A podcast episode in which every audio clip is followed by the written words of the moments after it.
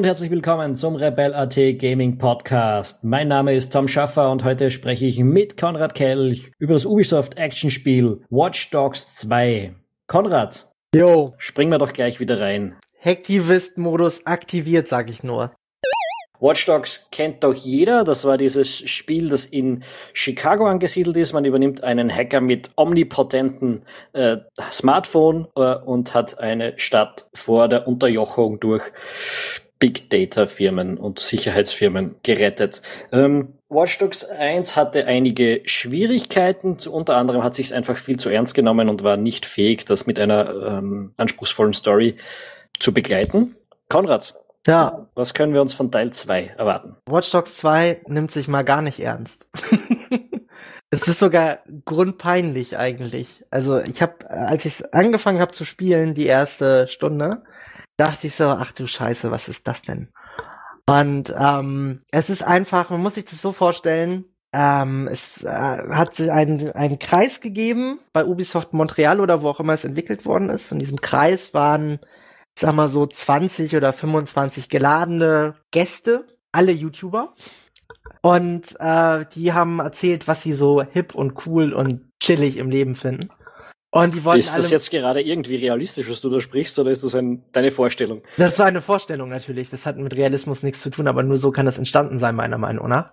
Und das waren halt 25 Typen, ja, alle YouTuber. Und dann gab's fünf Leute von der Marketingabteilung und von der äh, ja vom, vom Producing, die so ein bisschen für die ganze Storytelling-Geschichte zuständig sind. Und die haben da abgechillt und haben mal so, wollten mal ein bisschen fly sein, um es mal irgendwie in Jugendsprache auszudrücken, die keiner benutzt. Und ähm, äh, haben halt einfach sich ein Szenario auserkoren, in dem Watch Dogs 2 stattfinden soll. Da ist alles mörderhip. Ähm, es ist äh, eine komplett ambivalente Geschichte, dieses Spiel. Und zwar ist, also ihr spielt Marcus und Marcus ist der Shit von Hacker überhaupt. Und er spricht genauso, wie ich jetzt spreche, ja. Es ist alles immer mördergeil. Und äh, es gibt einen Track im, ähm, äh, im Radio, der, der, der permanent läuft und das ist äh, We do the hacking and we take the booze. Also wir ähm, hacken und trinken Alkohol. Und ähm, das ist mir auch aufgefallen. Ja, er ist unfassbar dumm und er passt so perfekt dazu, wie, wie diese, diese Spielwelt konstruiert ist. Und es ist halt, es tut wirklich weh, weil es ist, es versucht cool zu sein, es ist aber einfach nicht cool. Na, jetzt, ich muss mal kurz reingrätschen. Ich, ich, ich verstehe es, ich habe das ganz anders verstanden. Also ich, äh, das, das Spiel, ich finde, das macht sehr bewusst, spielt das mit ein paar Klischees und äh, im Gegensatz zum ersten Teil, der ja auch extrem klischeebeladen war, nehmen sie es aber nicht ernst und sie sind auch nicht bedenklich. Also. Nee, sie sind einfach null bedenklich. Sie sind einfach nur noch, Hey ho, was geht, Digga? Check mal aus, chill dich mal hart. Das ist halt. Du spielst du es auf Deutsch? Ich spiele, natürlich spiele das auf Deutsch, ja. Okay, ich spiele es auf Englisch. Das ist vielleicht deshalb auch ein bisschen weniger schlimm. Ja, das kann gut sein. Also es ist auf Deutsch wirklich schlimm. Es ist schlimm. Was aber, und das müssen wir mal runterbrechen, was aber angenehm an der ganzen Geschichte ist, ist die Spielwelt. Ja, also Watch Dogs 1 war für mich der kalte Krieg in visueller Form, weil es einfach düster, dunkel, dreckig war und das ist eine Sache, die funktioniert bei Open-World-Spielen nur so geringfügig gut, für mich zumindest. Ja, irgendwann hast du einfach keinen Bock mehr, da in dieser Spielwelt dich aufzuhalten, weil einfach alles eklig, nass, kalt. Ja. Ist was dran, ja. Bei, dystopisch, ja. Watch Dogs 2 äh, ist eher so wie GTA 5. Frisco, Digga, Frisco, sag ich nur. Ja, also, also von, von, der, von der Stimmung her hat sehr viel mit dem neuesten GTA zu tun, finde ich. Ja, es hat, es, also, es spielt jetzt in San Francisco, äh, Palo Alto und so weiter, ne? also im, im Silicon Valley, im, in, im quasi im Hotspot der Hacker-Community sozusagen. Ähm, die Spielwelt ist äh, sehr schön, sehr schön designt. Ähm, wirklich die Golden Gate Bridge, alles, es ist äh, wirklich, du fährst da durch und du, du lachst und du grinst, weil es so schön ist. Und damit kann man auch ganz gut ausblenden, dass so das ganze Story drumherum relativ dämlich ist. Aber es tut auch nach einer Weile nicht mehr weh. Weil, also ich finde, ich glaube, es hat wirklich viel mit der Synchronisation ja, zu tun. Kann auf, gut sein, ja. Auf Englisch ist das bei Weitem nicht, ist mir das nicht so schlimm aufgefallen und ich bin da eigentlich recht empfindlich. Äh, Und äh, so, es, also es kommt irgendwie mit dem Charme einer, einer 80er-Jahre-Komödie, einer Action-Komödie daher äh, auf Englisch. Und das, okay. äh, ich, das habe ich, das Gefühl ist auch sehr beabsichtigt. Also ist nicht, nicht unabsichtlich uncool. Aber Okay. das gerade bei so Spielen, die dann in die Jugendsprache übersetzt werden oder die Jugendsprache benutzen und das dann auf Deutsch übersetzt wird, da passiert das relativ oft, dass ich mir denke, was zum Teufel soll das denn? Äh, das kann in dem Fall natürlich schon so sein, ja. Ja, also was mir halt auffällt, weswegen ich in meine Interpretation dieser ganzen Story so reinrutsche, ist, dass dieses Spiel halt einfach sehr ambivalent ist. Auf der einen Seite ist es gegen das System, es äh, hat eine sehr nah, sehr aktuellen Bezug zu Datensicherheit, komplett durchgängig. In jeder Mission geht es eigentlich geht um Smart Home, es geht um um Google, das heißt da Noodle, es geht um äh, um Twitter, das heißt da Invite und so weiter. Ne? Es geht um Facebook, das ist glaube ich Twitter, Facebook, Invite ist irgendwie dasselbe. Das sind halt immer so, es ist halt, es geht sehr äh, ironisch mit der aktuellen Digitalisierung unseres Lebens um. Auf der anderen Seite ist es aber so, dass alles immer sehr hip ist. Irgendwie, du kannst dir Sneaker für 800 Euro kaufen. Du kannst alleine, dass, dass der Part, wo du deinen Typen anziehen kannst, so umfangreich gestaltet ist. Es gibt eigene Marken, äh, eigene Stores, die werden erschaffen und so weiter. Ähm, äh, dann kannst du das Auto von, von Knight Rider klauen. Es gibt auch so Anspielungen natürlich auf die Popkultur an allen Ecken und Enden. Und es wird sehr, sehr liberal mit äh, Homosexualität und allgemein mit Gender umgegangen. Und ähm, es ist sehr angenehm alles, ja. Es ist sehr angenehm, aber, aber du hast halt immer dieses, dieses Kommerz und Antikommerz, was immer so gegen, sich so aufwirbelt gegeneinander, was irgendwie nicht so richtig zusammenpassen will, wo ich dann auch, wo ich, wenn du das auf Deutsch spielst, einfach mit der Synchronisation, wie die sprechen und so, das ist halt schon, das, das äh, gibt einem so ein bisschen den Rest. Ähm, aber gut, das, wie gesagt, ich habe es nicht auf Englisch gespielt, vielleicht sollte ich's, hätte ich es auf Englisch spielen sollen. Ähm, kann man das denn einfach so umstellen, sprachenmäßig? Ist das möglich oder ist das wieder ein Riesenakt? Das ist eine gute Frage, habe ich nicht ausprobiert. Ich weiß vor allem nicht, wie es bei dir auf der Playstation ist. Ah, ja, stimmt. Ähm, aber äh, PC, ja, einfach vom Beginn weg, wenn, wenn ihr die Sprache einigermaßen beherrscht, sofort auf Englisch umschalten. Wenn das, so wie das hier klingt, äh, ist das wirklich schwer zu empfehlen. Ähm, Also, äh, um da mal ein, ein äh, Vorgeschmack auf, darauf zu, für dich zu finden, es gibt von Game 2, das ist die Nachfolgesendung von Game 1, gibt es einen Beitrag über Watch Dogs 2, der sehr gut mir, also mir aus der Seele spricht, was ich empfunden habe, als ich das angefangen habe zu spielen. Der ist auch sehr lustig. Ähm, ja. Aber kommen wir mal zur Spielmechanik. Worum geht's? Prinzipiell funktioniert es wie Teil 1, also offene Welt, du hast ein Handy, mit dem kannst du allerhand Zeug hacken. Im Laufe des Spiels wird es immer mehr und mehr, weil man seinen Charakter aufleveln kann. Ähm, und man hat halt diverseste Missionen zu erfüllen. Es gibt eine Hauptstory, der man folgen kann, die dauert ziemlich lange und äh, dann ganz viele Nebenstränge, an denen man arbeiten kann. Und dann natürlich auch, wie es bei Ubisoft-Spielen üblich ist, viele Aktivitäten, die man in der Welt noch äh, setzen kann. Von Multiplayer-Missionen über, über Rennen, über Drohnenrennen und äh, Geheimsachen finden, also Secrets suchen und sowas. Also einfach unheimlich viel zu tun, wobei ich es weniger aufgesetzt finde als bei früheren Ubisoft Games. Äh, das Ganze wirkt ein bisschen natürlicher. Es, es, Ja. fließt, es fließt besser ineinander. Ja. Und ja, von dem her ein, ein Actionspiel, ganz Ja. einfach. Und zwar, das geht dann auch so weit, dass es irgendwie nicht so richtig vorsieht, dass man das vorsichtig spielt. Also ich Doch. bin ja, ja, ja, ja, man kann natürlich. Und ich habe, ich spiele es auch sehr stealthig, aber es hat mich schon in der ersten Mission äh, ein bisschen irritiert. Ich bin da die, diese Gegner alle um, umlaufen, diese ersten vier, fünf, die Mhm. einem dann gehen, habe keinen davon erledigt. Äh, bin in diese und dann kommt eine Zwischensequenz und das erste, was in der Zwischensequenz passiert, ist, dass der Typ zwei Leute umlegt. Ja, Äh, das hat mich ein bisschen irritiert. Ja, da- das ist eh so ein bisschen, da sprichst du eh einen ganz heiklen Punkt bei dieser ganzen Geschichte an. Und zwar, du bist ja eigentlich der gute Underground-Hacker, der die Welt verbessern will, indem er sich für Datenschutz einsetzt und äh, die, die, die, all die Macht den großen Konzernen entreißen will. Ähm, interessanterweise hat er überhaupt keine Skrupel, Leute umzubringen. Äh, reihenweise nämlich so. Ja. Und auch welche, die es nicht verdient haben. Also Ja. so nicht nur die bösen Gangster, die was gemacht haben, sondern die Wachleute, die von Ja. einer Unternehmern angestellt sind, die legen wir halt einfach um ohne Bedenken. Ja. Äh, Und, und, und ganz andere auch. Äh, Ja, ist ein bisschen äh, inkonsequent, muss Ja. ich sagen. Also das ist halt die Re- Rebellen- und, und Verbrechensvereinigung, die die da aufmachen. Es ist halt komisch, weil du, du hast, du kriegst am Anfang kriegst du so eine Elektroschock-Knarre, ja. Und ähm, da, da hätten sie das konsequent gemacht, hätten sie gesagt, okay, du kannst die Leute alle bewusstlos elektroschocken, ja, hätte ich das noch irgendwie nachvollziehen können. Aber du kannst ja, es gibt im Hauptquartier gibt so einen 3D-Drucker, da kannst du die eigene Waffen drucken. Natürlich, weil wir sind hip, ja, wir können uns eigene Waffen drucken. Ähm, was ja auch aus der Realität wieder entnommen ist. Es gibt ja in Amerika ähm, einen, einen Waffennah, der für einen Drucker 3D Pläne angeboten hast, dass du dir deine eigene funktionsfähige Waffe ausdrucken kannst mit einem 3D-Drucker. Ähm, und du kannst da halt eben Waffen bauen, ja. Und ich denke mir so, warum? Also ich meine, ich bin Hacker. Ich kann auch genauso gut die Leute auf andere Art und Weise umgehen, wenn ich das will. Und das funktioniert, finde ich, in Watch Dogs ganz gut. Und was mich an Watch Dogs 2 echt überrascht hat, weil ich äh, sage es ehrlich, so ehrlich wie ich halt nun mal bin, ich hatte überhaupt keinen Bock auf den zweiten Teil. Also ich habe den ersten Teil gespielt, eh bei einem Freund vier, fünf Stunden, fand ich schon so semi toll.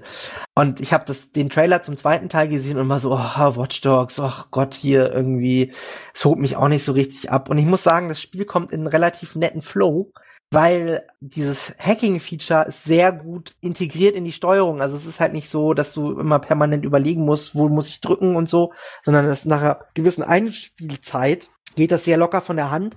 Und du hast halt zwei kleine Helferchen immer bei dir, beziehungsweise dieses eine Helferchen kriegst du ein bisschen später und das ist einmal eine Drohne und also einen kleinen ferngesteuerten Buggy und ähm, damit kannst du halt relativ gut Gegner umgehen und relativ gut an Passwörter kommen, Türen aufschließen, die vorher versperrt sind, also irgendwelche Kästen an entlegenen Orten hacken.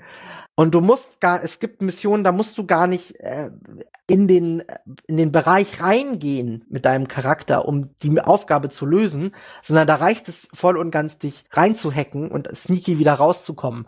Es gibt aber auch wiederum Missionen, da kommst du nicht umhin, mit deinem Charakter reinzugehen, weil du irgendwas mit deinem Charakter machen musst.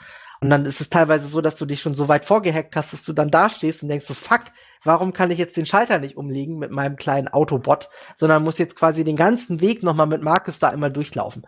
Das ist manchmal so ein bisschen nervig, ähm, aber es ist, zeigt eben halt auch, okay, so von, von, von der, von der Art und Weise, wie sich die Entwickler das vorstellen, haben sie halt nicht konsequent bis zum Ende durchgedacht.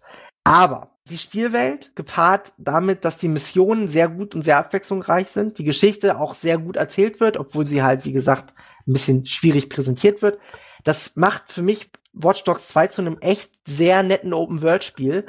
Und ähm, für jemanden wie mich, und ich glaube, ich bin nicht der Einzige da draußen, denn da draußen, denn Watch Dogs 2 hat sich erstaunlich schlecht verkauft, ähm, muss ich ganz ehrlich sagen, kauft's euch jetzt auch noch, denn es ist äh, best deutlich besser, als man es erwarten würde. Gerade weil ich eine Sache nicht mehr hab und das ist ähm, dieser dieses Stressgefühl, irgendwas zu verpassen, wenn ich irgendeine Sidequest nicht mache oder so, weil das in dem Spiel nicht so aufdringlich integriert ist und nicht so künstlich aufgesetzt ist, wie es sonst gerne bei Ubisoft-Spielen der Fall ist.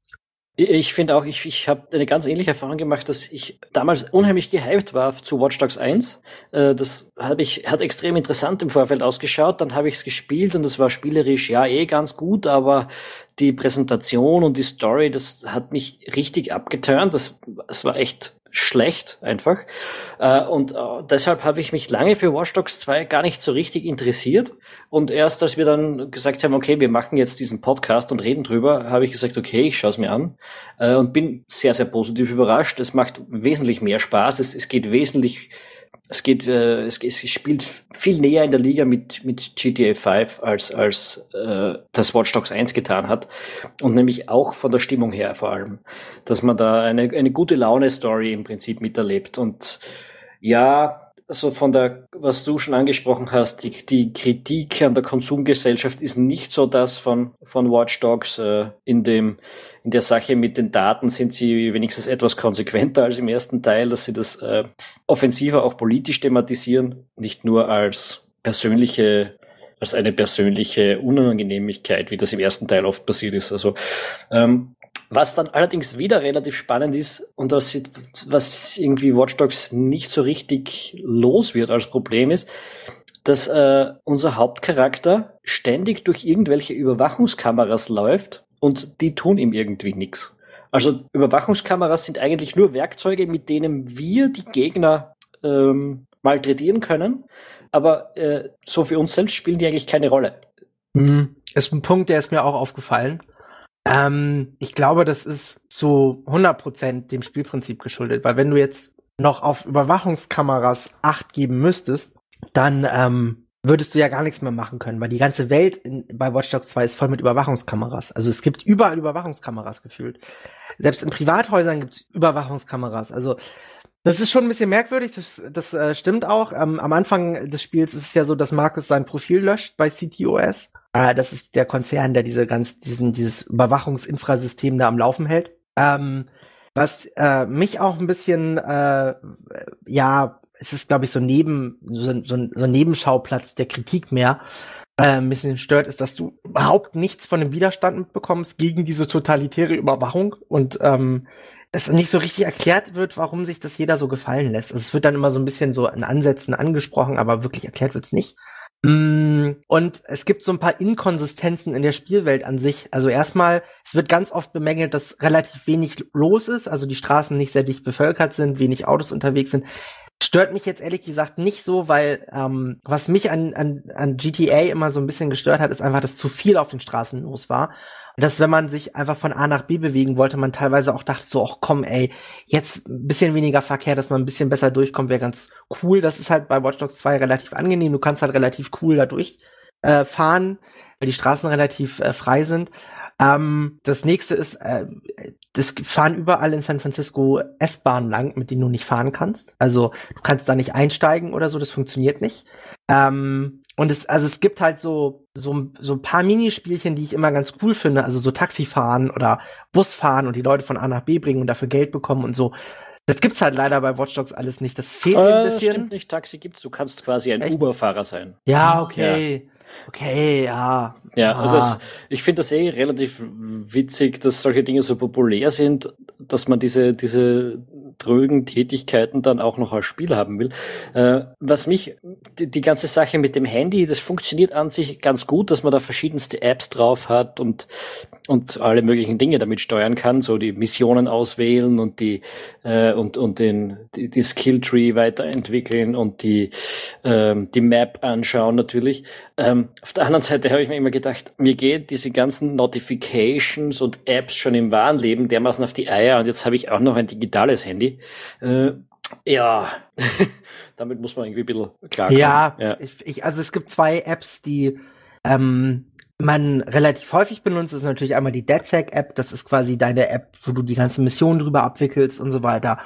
Und dann die Forschungs-App, das ist damit, wo du deinen Charakter weiterentwickelst. Ein bisschen was zum Skilltree ist es so, ist man hat verschiedene Punkte, in denen man seinen Charakter auflevelt, also in seinem Charakter neue Fähigkeiten geben kann.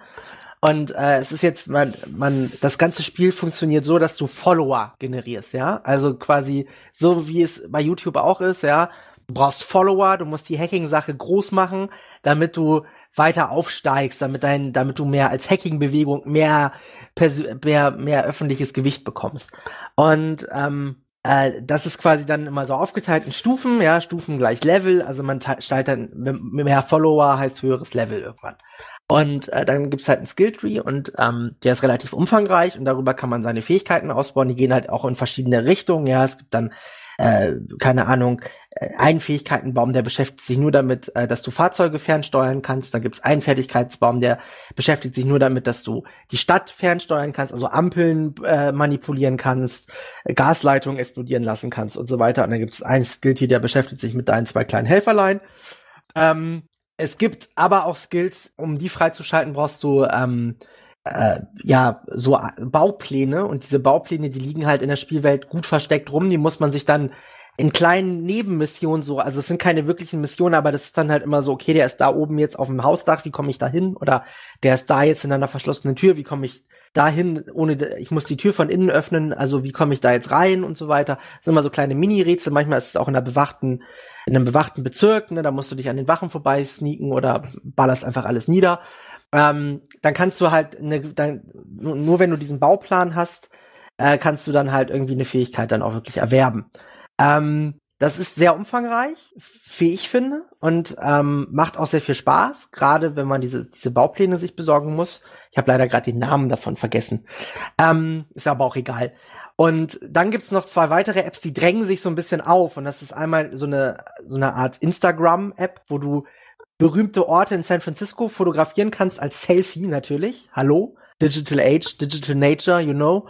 Und ähm, ja, dann kriegst du noch mal extra Follower, wenn du das äh, fotografierst. Fand ich am Anfang wahnsinnig nervig. Mittlerweile bin ich süchtig danach, weil einfach du auch viel dann von der Stadt siehst. Also du kommst dann auch so an entlegene Orte, kriegst dann auch so ein bisschen Geschichte von San Francisco mit erzählt. Finde ich ganz nett, die App. Geht für mich klar. Die habe ich komplett ignoriert bis jetzt. Die ist super, mach die, die ist echt gut. Ich finde es auch spannend, es gibt ja im Prinzip so Musikerkennungs-App und, und Media Player und so, da kann man sich wirklich tot organisieren. Ja, diese Musikerkennungs-App ist die Pest überhaupt. Ja, wie wär's, wenn man ganz einfach rechts unten hinschreibt, welcher Song gerade läuft? Das wäre wirklich nicht zu Ja, viel. vor allem, vor allem das, das, der einzige Grund für diese App ist der folgende ist nämlich, wenn du einen Song hast, den du noch nicht in deiner Mediathek hast, den du dann hinzufügen kannst.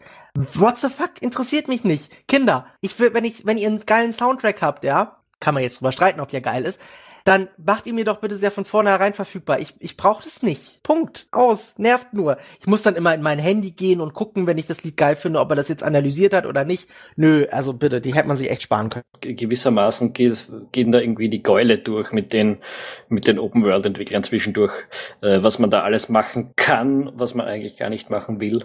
Äh, ja, ist auch da nicht komplett ausgeblieben. Also das gerade mit diesen Apps. Aber man kann das auch wunderbar ignorieren, muss man dazu sagen. Grafisch schaut das Ganze ja hervorragend aus. Also soweit ich sagen kann, weil ich habe schon einen etwas älteren Rechner und äh, kann es nicht mehr mit vollsten Auflösungen und vollsten Details spielen natürlich. Aber es sieht trotzdem sehr, sehr hübsch aus. Ähm, äh, performt auch ganz gut. Wie, wie ist es auf der PS4? Äh, ist das mit einem Ultra-PC vergleichbar oder? Nein, nein, nein, nein, nein, nein, nein. Ähm, ich glaube, das sind ähm, Sichtweite, Texturqualität oder so ist mehr so auf mittlere Qualität ähm, äh, so anzusiedeln, glaube ich. Ähm, ich habe jetzt auch nicht so den richtigen Vergleich, aber ich glaube, ich habe sowas gelesen, dass es ungefähr so das Qualitätsniveau von von ähm, hohen bis mittleren Grafik, also so ein Mischmasch aus dem ist. Ähm, es läuft mit 30 Bildern in Full HD. Ähm, es ruckelt manchmal ein bisschen, wenn du äh, schnell Auto fährst, die Kamera aufzoomt und ähm, man über die Golden Gate Bridge ballert, dann ähm, ist es schon so, dass es ein bisschen, äh, ja, ein bisschen ins Stocken gerät. Also dann sind es wahrscheinlich 25 Bilder oder so. Äh, ich finde für ein Open-World-Spiel ist es technisch ziemlich sauber. Ähm, man darf ja nicht vergessen, äh, auch ein GTA 5 ist technisch ähm, weit entfernt davon, perfekt zu sein. Ich finde es grafisch auch sehr ansprechend. Also wie gesagt, die Stadt äh, lebt.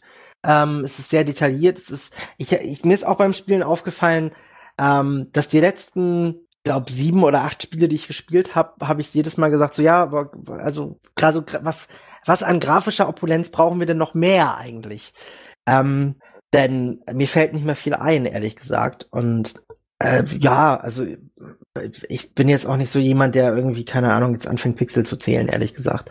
Deswegen, ähm, ich finde, es ist sehr, nett designt. Ähm, ich, es ist jemand, der in San Francisco schon mal war, der wird sehr viel wiedererkennen.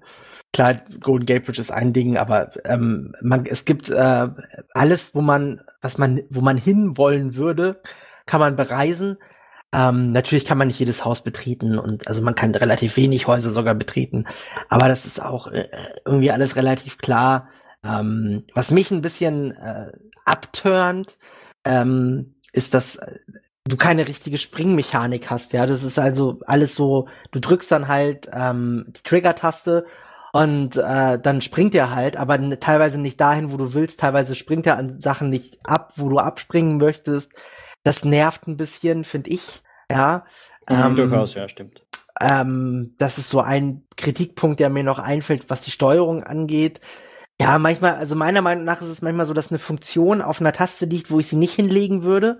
Aber gut, ähm, das ist auch mal so eine persönliche Präferenz von mir. Sonst fällt mir da relativ wenig zu ein. Äh, ich, also, ja, ist jetzt auch ist jetzt halt auch das hundertste Open World Spiel, das, äh, das die die Grundmechaniken haben, die mittlerweile ganz gut raus, ganz einfach. Ja. Äh, und ja, ist jetzt äh, in der Hinsicht gibt's da nicht, also wäre mir nicht viel Innovation aufgefallen, sondern das ist einfach solide gemacht. Genau, also es ist in der Tat nicht besonders innovativ. Also wenn man jetzt, äh, den Aspekt habe ich gar nicht betrachtet bei der ganzen Geschichte, fällt mir auf, das ist so abgestumpft ist man schon. Es ist nicht besonders innovativ. Ja, es ist nicht besonders innovativ, das stimmt. Es erfindet nichts neu. Äh, das Hacking-Feature kennen wir aus Teil 1. Es wirkt aber im Vergleich zu Teil 1 ein bisschen besser integriert und ein bisschen besser implementiert. Es ist auch ein bisschen herausfordernder. In Teil 1 hast du meistens einen Knopf gedrückt, wenn ich mich recht erinnere, und der hat dann die Aktion ausgeführt. Ja. Äh, jetzt kannst du da meistens so vier, fünf Dinge auswählen, oder ich glaube vier sind's, äh, die du, was du mit dieser Manipulation anstellen willst. Die Autos zum Beispiel, die Autos am Straßenrand, die können dann nicht nur, die kannst du ähm, übernehmen und die können dann in die Richtung abbiegen, in, in, die du sagst, die sollen abbiegen. Das ist gut für Verfolgungsjagden, um die Gegner äh, abzuschießen und so. Also da gibt's halt dann viel mehr Möglichkeiten, die man hat. Und auch jeden, jeder Figur in der Spielwelt kann man unterschiedlichste Dinge äh, antun und nicht immer nur eine spezielle. Ja, das stimmt. Äh, das ist, ist deutlich um, also die, dieses, was im ersten Teil noch war, Press A for Awesome, das gibt's nicht mehr. Äh, das stimmt schon, ja, das ist ganz angenehm. Ähm, was, äh, was mich am Anfang ein bisschen gestört hat, was ich mittlerweile aber auch ganz angenehm finde, ähm, ist das, äh, das Spiel, also es ist permanent online. Ist ja bei Ubisoft, glaube ich, mittlerweile Standard, da müssen wir nicht mehr großartig drüber reden. Aber es integriert das ganz nett, wie ich finde. Also du hast halt so Koop-Missionen, wo dann Leute joinen können. Das Spiel selber, die Hauptmission kannst du nicht Koop spielen, aber es gibt extra Koop-Missionen dafür. Wobei da, es gibt irgendwie keine, keinen Sprachchat oder überhaupt keine Chatmöglichkeit mit den Leuten, so wie ich das, ich habe sie zumindest nicht äh, entdeckt. Ja, ja, okay, das, das Problem bei Koop, ne, ist ja klar, sobald eine menschliche Komponente mit reinkommt, wenn du einen Vollidioten da hast, dann macht's auch keinen Spaß. Ähm, äh, du kannst aber auch äh, andere Mitspieler hacken. Ähm, das macht am meisten Spaß, finde ich. Oder von denen gehackt werden. Das macht eher so semi-Spaß, weil man die meistens nicht findet. Ah, du bist einfach nur schlecht. Nee, ich bin überhaupt nicht schlecht, aber manchmal, das ist manchmal, du wirst manchmal in Situationen gehackt, ja, da war ich auf einem Hausdach und war gerade damit beschäftigt, mir so einen Forschungspunkt zu holen, ja. Und dann kommt aber, sie werden gehackt. Und dann denke ich mir so, Alter, ihr Facker, ihr seht doch, dass ich hier gerade ganz oben bin. Wie soll ich denn da unten jemanden noch finden in der Zeit, die ich hab? So, in solchen Situationen. Drohne, halt Drohne, Mann. Ja. Schickst du die Drohne aus. Äh, es ist, äh, es ist natürlich ein bisschen witziger, wenn man der Hacker ist als der Gehackte, ja, das stimmt total, schon. Total, weil du kannst dich, du kannst dich, du kannst die Leute dann richtig verarschen. Ja, äh, weil mein, mein Lieblingstrick ist Motorrad ins Gebüsch hacken. Wenn sie dann nämlich ankommen und also wenn der, wenn sie dich dann finden, dann fährst du einfach mit dem Motorrad weg und die kommen nicht mehr hinterher. Dann hast du zumindest den Punkt, dass du entkommen bist. Das ist total angenehm. Und äh, das ist so mein kleiner Geheimtipp. So mache ich das immer. Und ah, okay, äh, du bist ja das Schlimmste. Ja, ich, ich meine ganz ehrlich, ich wurde, ich wurde so mal verarscht, deswegen verarsche ich die Leute jetzt auch so. ähm, und was, was gibt's noch? Genau, und es gibt, äh, wenn jemand, ähm, wenn du verfolgt wirst von der Polizei und du hast Verhandlungslevel ist höher als drei, dann äh, kannst du denjenigen auch stoppen. Also, beziehungsweise, wenn dir das passiert, wirst du, kannst du auch von Mitspielern gestoppt werden. Was ganz lustig ist, weil wenn sich zwei Hacker mit denselben Mitteln bekriegen, kann das teilweise schon mal die ganze Stadt in Schutt und Asche legen. Uh, das habe ich irgendwie noch nie geschafft. Äh, also ich bin überhaupt über Fahndungslevel, Fahndungslevel technisch noch nie wirklich hoch raufgerutscht. Uh, und das hat sich mit einer Verfolgungsjagd auch noch nie so ergeben. Das war relativ lustig jetzt, erst heute habe ich es gespielt, über die Golden Gate Bridge zu fahren, dann plötzlich so einen Gegner, ich glaube, ich habe ihn infiltriert. Mhm. Und der ist dann bei diesem Lift an der Golden Gate Bridge auf und ab gefahren. Dann habe ich ihm diesen Lift übernommen und habe ihn auf und ab geschickt für eine halbe Minute. Äh, und er konnte nicht aussteigen. Und unten ist aber die Polizei gestanden und hat ihn die ganze Zeit, hat auf ihn gewartet, weil der hat anscheinend den Fahndungslevel schon gehabt, als wir uns getroffen haben. ja, war, genau. Ja, den konntest du dann wunderbar äh, verarschen und eine Minute den Lift auf und abschicken. Ja, das habe ich auch schon. Also das kann dir auch selber passieren. Es gibt, äh, ich kann ja, du, soweit bist du glaube ich noch nicht, aber es gibt eine Mission, da musst du vor der Polizei fliehen. Deswegen wirst du auch die Erfahrung noch haben. Ähm, das, man muss auch dazu sagen, das Fahndungslevel. Ich bin circa 25 Prozent durch, ja, ja. laut Uplay, ja. Also um, das ähm. hat, das hat jetzt schon über zehn Stunden gedauert, elf Stunden, ja. glaube ich, ja. Es ist auch so, du kannst sagen, dass du, wenn du alles durchhaben willst, und du äh, machst nur die Hauptstory, glaube ich, bis zu 30 Stunden durch. Wenn du noch ein bisschen abseits des Pfades wühlst, dann hast du 40 Stunden Spielzeit. Also das ist schon relativ umfangreich. Wenn du alles machen willst, glaube ich, bist du 100 Stunden da drinnen unterwegs. Aber das macht, glaube ich, heutzutage auch kaum noch jemand. Was ich genau, was ich noch sagen wollte, ist, äh, dass die Koop-Missionen ähm, leider re oft relativ schlecht funktionieren wegen dem Voice fehl fehlenden Voice-Chat oder schlicht und ergreifend, weil einfach die Leute keinen Bock haben, so zu spielen, wie du spielst. Also Äh, wenn da, ich meine, wenn ich in einem Koop-Spiel bin und ich merke, dass äh, derjenige, dem ich gejoint habe, sozusagen, der für mich dann in dem Fall der Spielführer ist, dass der eher stealth-mäßig unterwegs ist und dann irgendwie, keine Ahnung, anfangen alle abzuknallen, dann macht es halt irgendwie auch keinen Spaß. Ja, es ist auch die andere, es gibt nur diese, diese Bounty Hunter-Missionen, wo ein Team einen Typen jagt, äh, die habe ich auch sehr bescheiden gefunden, weil da gibt's überhaupt keine Zusammenarbeit. Und, Nee. und der eine Typ, der, ich weiß nicht, bei mir hatte der bis jetzt jedes Mal eine, äh, ein Scharfschützengewehr. Äh, das heißt, du tauchst dort auf und kriegst dann in den Kopf und fertig ist aus. Äh, ja, sind Ja. nicht alle super gelungen. Auch die, die Hacker Invasions, die ich an sich sehr gerne spiele, haben ein paar Designmängel, die äh, über die man reden könnte. Zum Beispiel das, äh, was, was tust du in der Hinsicht? Du bist als, als, als derjenige, der hackt, eigentlich relativ wehrlos. Du darfst den anderen nicht umbringen. Ähm, und demnach äh, kannst du nichts anderes tun, als irgendwie den, den zu hacken, dann dich irgendwo in diesem Rahmen, in dem du bleiben musst, zu verstecken und zu hoffen, dass er dich nicht findet. Ja. Wobei, du kannst es halt eben auch haben, dass, äh, wenn du entdeckt worden bist, läufst du einfach vor dem weg und da ihr gleich schnell lauft, passiert dann nichts mehr. Also, ich hab, bin schon Naja, mal mit, gut, er, er kann dich ja schon erledigen. Ja, klar, er kann dich erschießen, ne? Ja, und das tut So. sie dann auch. Ja, aber, aber ähm, in dem Fall sind wir um Auto rumgelaufen, ja? Also wir sind ohne Scheiß, wir sind so lange ums Auto rumgelaufen, bis ich ihn gehackt hatte und dann bin ich entkommen. Ähm, ist, so Ist- passiert. Ist wirklich. er konnte mich nicht, also er hätte natürlich anhalten können und mich erschießen können, aber dann wäre ich einfach da stehen geblieben, ja? Es hat er auch gemerkt und er, er hätte halt einfach nicht so. Wir sind halt um so einen LKW gelaufen, also um so, um so einen Lastwagen, äh, um so einen Kleintransporter, würde ich sagen. Und da kannst du ihn, kannst du halt jemanden erschießen, außer du machst den Kleintransporter tot. Ähm, kann halt auch passieren, ne? Also es, ich habe da schon relativ viel Spaß mit gehabt, muss ich ganz ehrlich sagen. Ähm, womit ich nicht so viel Spaß habe, ist die KI, denn ähm, sie ist relativ dumm und du kannst mit ich ich habe mittlerweile meine meine Hacking Abilities, was äh, Leute abführen durch Polizei oder angreifen durch Gangmitglieder angeht. Das ist eine das ist eine Fähigkeit, die du hast. Hm, Habe ich auch beide, ja. Das ist sehr lustig. Die habe ich halt aufs Maximum gepusht. Und äh, das heißt, ähm, wenn jetzt ich die Leute rufe, dann kommt da nicht irgendwie der die zwei Kopfgeldjäger von der Gang an, sondern dann kommen da einfach mal die Obermacker von der Gang an und machen die platt.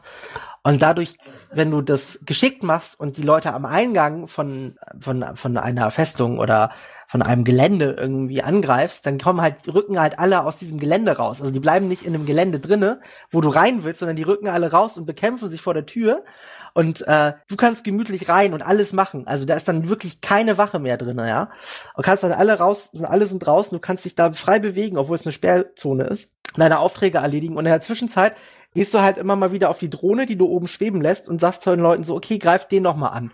Und dann greif den noch mal an. Du, du siehst von den Wachen nichts mehr. Du kannst da echt 10, 15 Minuten walten, wie du willst. Dann kannst du da rausgehen und fertig ist.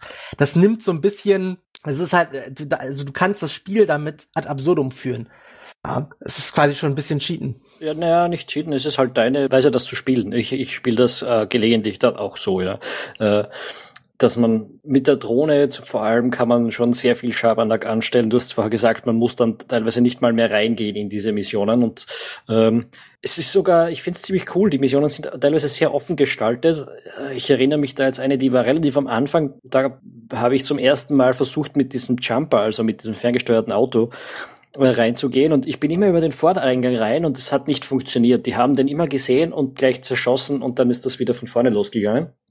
Ähm, und dann bin ich draufgegangen, ich kann um dieses Gebäude herumschleichen und es gibt im ersten Stock, wenn ich darauf komme, einen Eingang, äh, da schicke ich den Jumper rein, rein äh, einmal um die Ecke, dann ist er da und ich kann das Missionsziel ähm, erfüllen. So Ja. in der Richtung.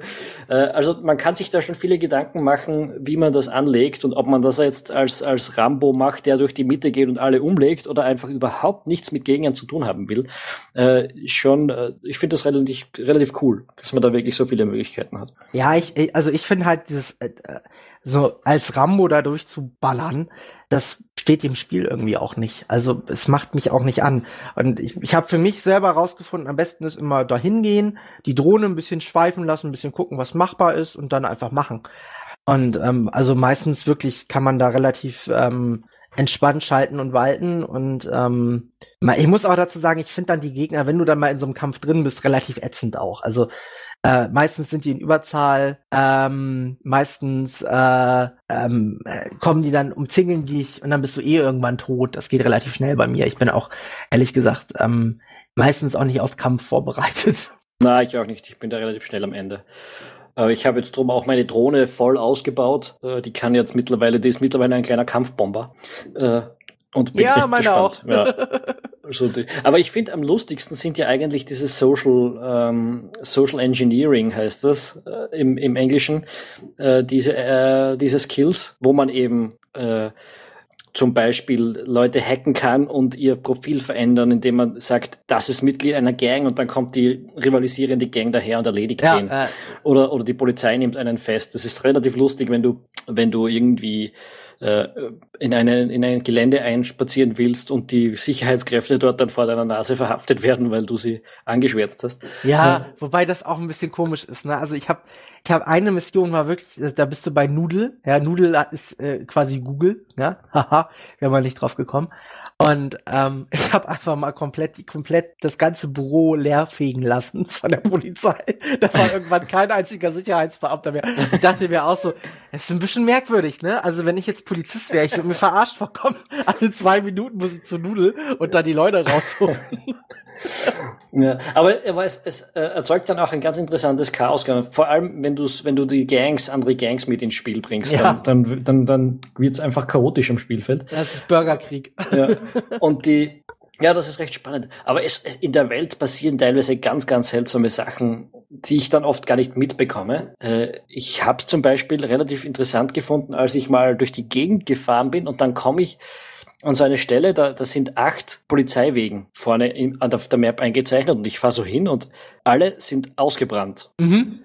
Und ich habe keine Ahnung, was dort passiert ist. Da sind plötzlich auf der Straße acht Polizeiwegen auf, ausgebrannt herumgestanden. Und, äh, ich würde echt gern wissen, was da vorgefallen ist. Ja, das ist, das ist aber dann, dann war halt jemand in deinem Spiel und hat sich mit der, hat, hat sich derbe mit den Bullen angelegt. Das ist, ist mir auch schon oft passiert. Ich hatte das, ich hab, war in einer Mission und da sollte ich, ähm, da musste ich äh, eine Polizeistation infiltrieren.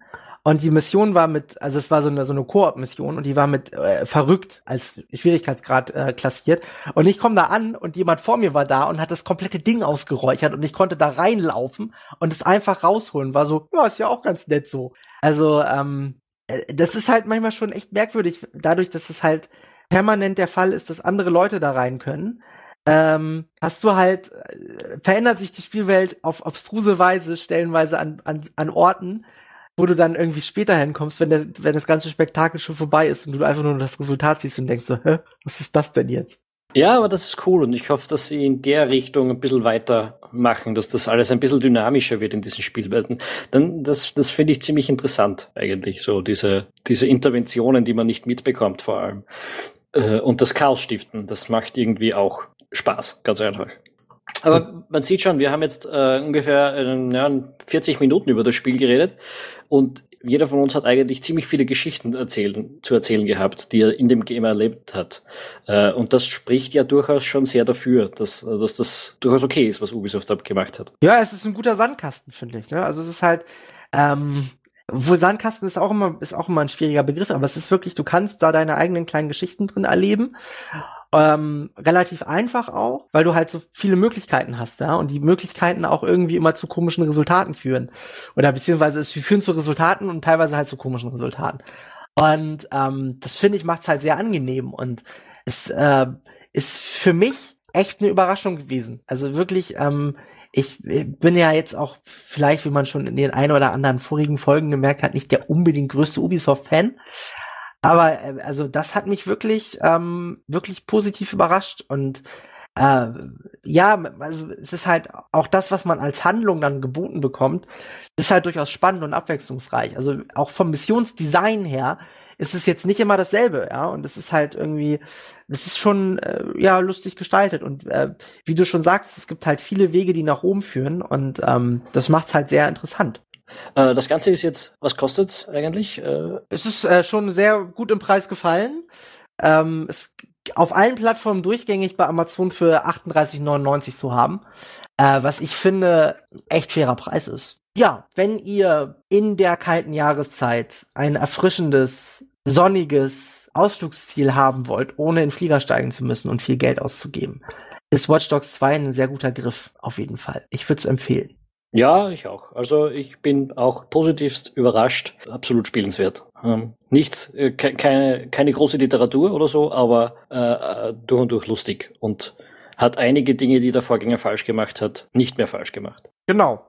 Das ähm, sind schöne abschließende Worte für ein schönes Spiel. Und ähm, ich freue mich ein bisschen auf den dritten Teil. Ja, schauen wir mal. kommt auch ein bisschen drauf an, wann er kommt. So diese jährlichen Updates bei Assassin's Creed haben es mir schon ein bisschen ver verübelt, dass ich äh, mich da noch auf einen neuen freue. Aber die, äh, wenn, wenn das halt so wieder zwei, drei Jahre dauert und dann eine spannende Sache draus wird, dann bin ich diesmal vielleicht mit etwas mehr Vorfreude dran. Ja, ich auch. Schließen wir den Podcast hiermit ab. Äh, es, es gilt wie immer, wenn es euch gefallen hat, dann äh, erzählt allen euren Freunden davon, dass das ein guter, toller Podcast ist, den man abonnieren sollte, den ihr auch selbst abonnieren solltet. Äh, wenn ihr eine nette, eine nette Bewertung auf iTunes oder so hinterlassen könntet, würde uns auch sehr helfen und freuen. Danke im Voraus. Und ansonsten, ja, wünsche ich euch äh, noch ein schönes, ja, was soll man sagen? ein, schöne, ein, schönes Jahresende mit Gaming, äh, mit, Games. Genau, genießt die Feiertage, die ja nicht so opulent ausfallen dieses Jahr. Ja. Gut, äh, dann tschüss. Auf Wiedersehen.